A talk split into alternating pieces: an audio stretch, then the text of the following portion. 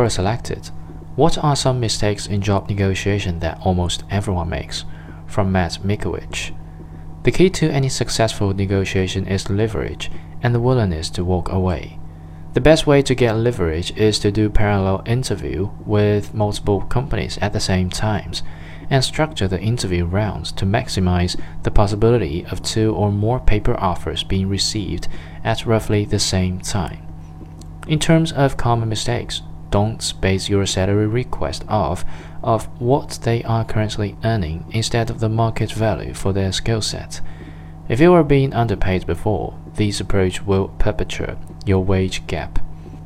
Use objective third party resources that take years of experience, company size, and geographic location into account to come up with your numbers.